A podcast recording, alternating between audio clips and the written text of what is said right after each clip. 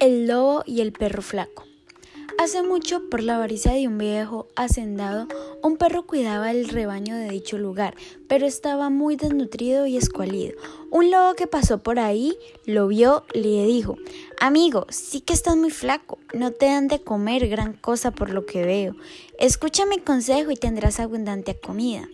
El perro le respondió, Bueno, si es para mi provecho, te escucho. Si me dejas entrar al rebaño, dijo el lobo, y me llevo una oveja, tú me perseguirás, pero mientras caminas te harás como si cayeras rendido. Los pastores te verán y dirán a tu amo que te caíste porque estás muy flaco y harán que te den mucha comida para que te recuperes. El perro aceptó y tras intentar lo acordado el plan funcionó. El perro flaco tuvo mucha comida y muy rico pan para comer. Su aspecto fue mejorando poco a poco. Pasado unos días el lobo apareció nuevamente y le dijo al perro Oye amigo, veo que te fue bien con mi consejo. Así es, lobo, respondió el perro. Entonces, ¿qué te parece si otra vez me llevo una oveja y nuevamente simulas golpearte y caer? Con eso estoy seguro que dirán que aún sigues flaco y te darán aún más comida. El perro aceptó nuevamente y tras intentar otra vez juntos dicho plan, el perro nuevamente ganó muchos alimentos poniéndolo en mejor forma. Pasados unos días, el lobo regresó nuevamente y le dijo al perro Hola nuevamente, amigo perro. Veo que estás en muy buena forma y con mejor brillo. Seguimos con el plan y me llevo otra oveja. ¿Qué dices? De ninguna manera, dijo el perro en tono molesto mostrando sus dientes. Ese trato se acabó.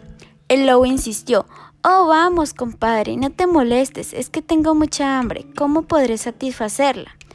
Bueno, en la casa de mi amo, dijo el perro, se cayó un muro que pertenece al almacén de la comida. Si vas de noche encontrarás ricos manjares con mucha carne, pan, tocino y exquisitos vinos.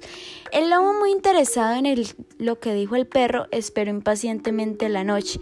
Cuando anocheció, el lobo fue a la despensa y tras encontrar muchos manjares, saltó de alegría, devoró de inmediato cuanto pudo, bebió los mejores vinos a más no poder. Muy feliz por su momento de oro y ya borracho, se puso a cantar fuerte sin medirse. Al poco rato, tras la huella del lobo, despertaron los vigilantes y los perros que cuidaban la casa.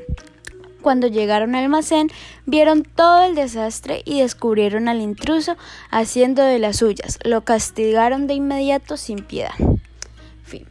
Mi nombre es Laura Catalina Meraduque del grado 94.